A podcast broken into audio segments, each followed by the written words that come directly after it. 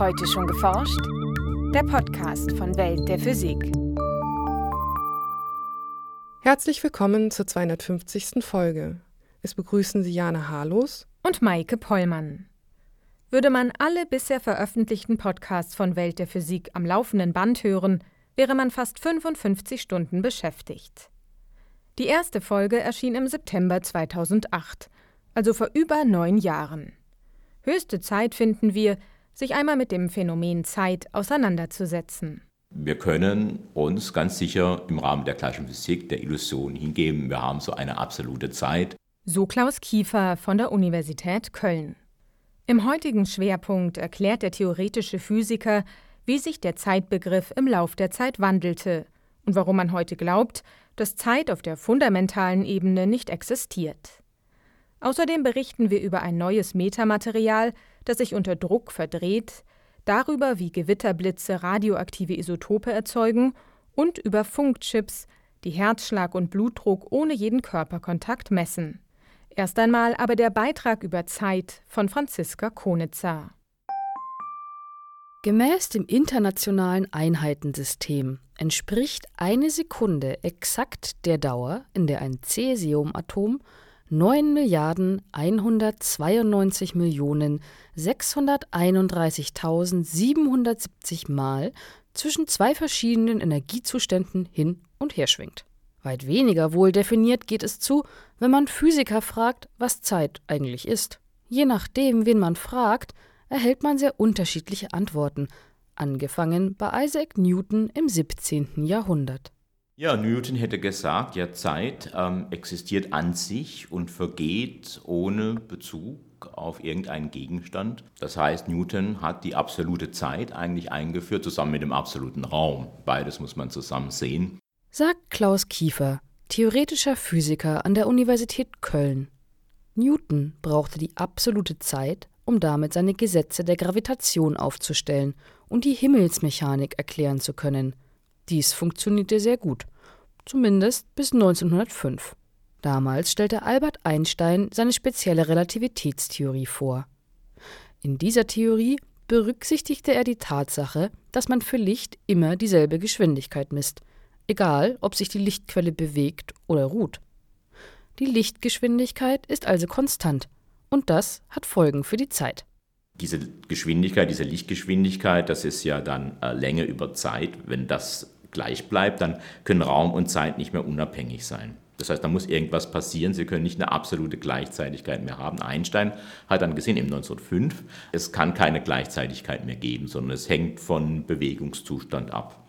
Und damit hat er quasi Newtons absolute, zumindest absolute Gleichzeitigkeit entthront. Was immer noch absolut war, war natürlich Raum und Zeit zusammen. Hätte man Einstein also 1905 nach dem Wesen der Zeit gefragt, hätte er gesagt, in der speziellen Relativitätstheorie hängt die Zeit vom Bezugssystem ab. Damit schaffte er die absolute Zeit ab und ersetzte sie durch eine absolute Raumzeit. Elf Jahre später wäre seine Antwort schon wieder anders ausgefallen, denn mit seiner allgemeinen Relativitätstheorie ersetzte Einstein die statische Raumzeit durch die dynamische Raumzeit. In dieser dynamischen Raumzeit hängt die Zeit vom jeweils herrschenden Gravitationsfeld ab, das alle Massen erzeugen, auch die Erde. Also man sieht dann, dass also der Uhrengang relativ verlangsamt wird, wenn das Gravitationsfeld stärker ist. Das heißt, hier im Büro gehen die Uhren langsamer als oben jetzt auf dem Kölner Dom zum Beispiel. Die allgemeine Relativitätstheorie und die dynamische Zeit spielen vor allem auf den großen kosmischen Skalen eine Rolle, aber auch auf der Erde, etwa bei der Satellitennavigation mit GPS. Auf die Physik des Allerkleinsten, der Atome und Elementarteilchen, hat die Theorie dagegen keinen Einfluss. Deshalb verwendeten die Begründer der Quantenphysik wie Erwin Schrödinger die Zeit in ihren Gleichungen zunächst ganz im Sinne Newtons. Bei der Quantenmechanik, die damals entstanden ist, war ja die sogenannte nicht relativistische Quantenmechanik, also die, eigentlich die Quantenmechanik, die zu Newtons Theorie gehört. Die hat ähm, also viel mehr und viel drastischere Änderungen hervorgerufen als die Relativitätstheorie, was jetzt den Ort eines sogenannten Teilchens angeht. Man hat dann nur noch die Wellenfunktion und so weiter, aber die Zeit, die Zeit haben sie unangetastet gelassen. Das heißt, Schrödinger hat gesagt, hätte gesagt, na, das T in meiner Gleichung ist Newtons absolute Zeit. Punkt. Später entwickelten Physiker diese ursprüngliche Quantenphysik weiter. Seitdem gibt es auf den allerkleinsten Größenskalen weder Teilchenbahnen noch Teilchen, sondern nur noch Quantenfelder plus die absolute statische Raumzeit. Wie diese Quantenwelt mit ihrer statischen Zeit allerdings mit der allgemeinen Relativitätstheorie zusammenpassen soll, ist bislang unklar. Weil dann haben sie nämlich nicht mehr die feste Raumzeit, auf der die Quantenfelder irgendwie sich tummeln, sondern sie haben diese dynamische Raumzeit, ja, die jetzt ähm, selber ähm, eigentlich agiert und eigentlich selber der Quantentheorie genügen muss. Und das ist das immer noch ungelöste Problem eben der Quantengravitation. Für die Zeit bedeutet das, ob sie statisch oder dynamisch ist, weiß bisher niemand. Dies wird auch das Grundproblem der Zeit genannt. Mit komplexen mathematischen Modellen sind Physiker seit den 1930er Jahren auf der Suche nach einer Lösung. Zwar haben sie die noch nicht gefunden, aber man kann trotzdem sehen, was ähm, sich andeutet, nämlich dass die Zeit erstmal, dass das Zeitproblem dadurch gelöst wird, dass die Zeit verschwindet. Zeit ist demnach weder statisch noch dynamisch, sondern taucht in den Gleichungen gar nicht mehr auf. Klaus Kiefer vergleicht den Ansatz mit dem der Quantenphysik. Teilchen wie etwa Elektronen werden dort mit Hilfe von Wellenfunktionen beschrieben. Demnach folgen sie anders als in der klassischen Physik keiner Bahn. Es lassen sich nur bestimmte Aufenthaltswahrscheinlichkeiten angeben. Nun, wenn Sie jetzt auch die Quantentheorie auf Einsteins Theorie anwenden, was beim Elektron die Teilchenbahn ist, ist eigentlich bei äh, Einstein die Raumzeit, also Raumzeit so verstanden als Abfolge von dreidimensionalen Räumen. Und wenn Sie jetzt da genauso Quantenvorschriften anwenden, die Unschärferelation und all das, dann verschwindet diese Raumzeit genauso wie die Teilchenbahn. In unserem Alltag nehmen wir aber sowohl Raum als auch Zeit wahr. Das kommt, also nur ganz grob gesagt, ungefähr so heraus, so wie aus einer fundamentalen Wellentheorie des Lichtes die geometrische Optik mit ihren äh, Lichtstrahlen äh, als Näherung herauskommt. Ja, was ja auch oft vernünftig ist, einfach Lichtstrahlen zu benutzen. Aber wir wissen ja, fundamental ist eine Welle. Und äh, in dem entsprechenden Grenzfall in der Quantengravitation kommt dann quasi die Raumzeit, also die Teilchenbahn wieder heraus. Klaus Kiefer vergleicht das Universum mit einem Buch, das auch ungelesen im Regal bereits alle Informationen enthält, also zugeklappt ein zeitloser Gegenstand ist. Aber wenn Sie das Buch lesen, wenn es ein spannendes Buch ist, dann haben Sie den Eindruck, die Zeit vergeht. Ne? Es spielt sich da eine Handlung ab, aber das ist quasi nur die Verbindung von Ihrem Bewusstsein jetzt mit den Buchstaben. Und so ist es dann auch bei dieser Quantengravitation. Also Zeit kommt einfach dadurch, dass Sie nicht das gesamte Universum betrachten, sondern eben Teile des Universums, die dann quasi als Zeitgeber funktionieren für andere Teile. Demnach hat die Zeit in der Physik keine fundamentale Bedeutung mehr. Klaus Kiefer kann mit dieser Erkenntnis gut leben. Das geht aber längst nicht allen so.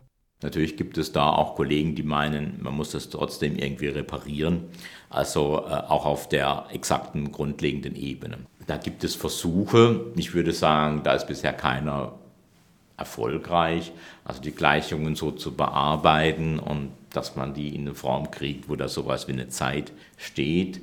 Klarheit könnte eine umfassende Theorie der Quantengravitation liefern, welche die dynamische Raumzeit der allgemeinen Relativitätstheorie und die statische Zeit der Quantenphysik in Einklang bringt.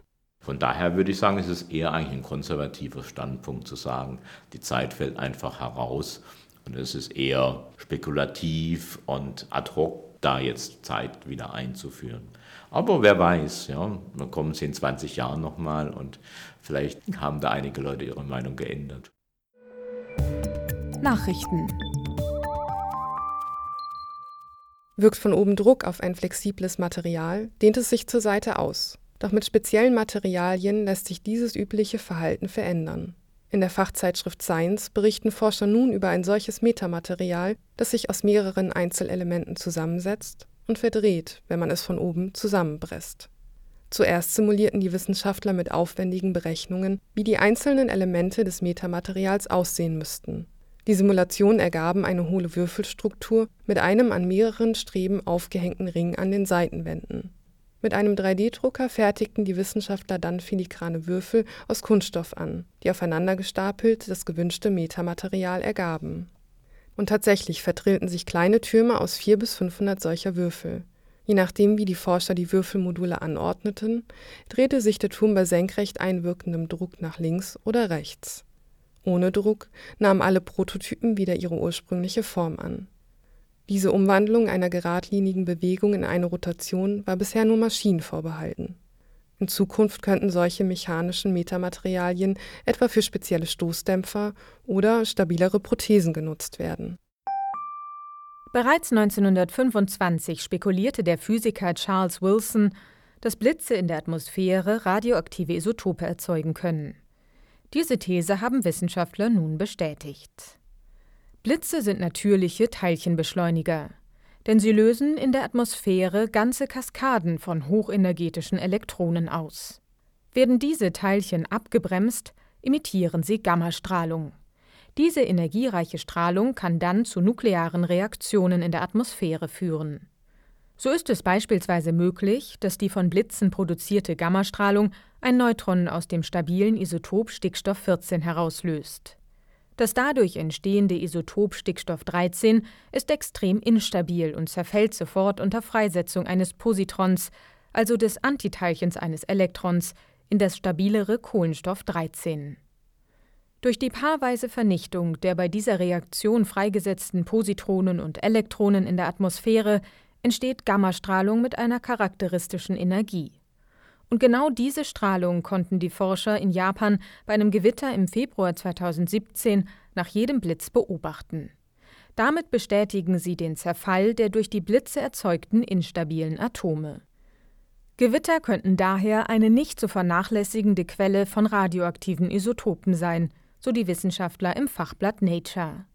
Weitere Untersuchungen müssen nun zeigen, welche Isotope bei Gewittern genau entstehen können. Diese Frage ist insbesondere für Archäologen von Bedeutung.